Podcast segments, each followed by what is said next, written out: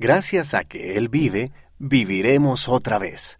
Véase Doctrina y Convenios, sección 76, versículo 39. La resurrección del Salvador nos asegura a todos que algún día también nosotros lo seguiremos y experimentaremos nuestra propia resurrección. Presidente M. Russell Ballard, presidente en funciones del Quórum de los Doce Apóstoles, Conferencia General de abril de 2004, Liaona, mayo de 2004, página 84.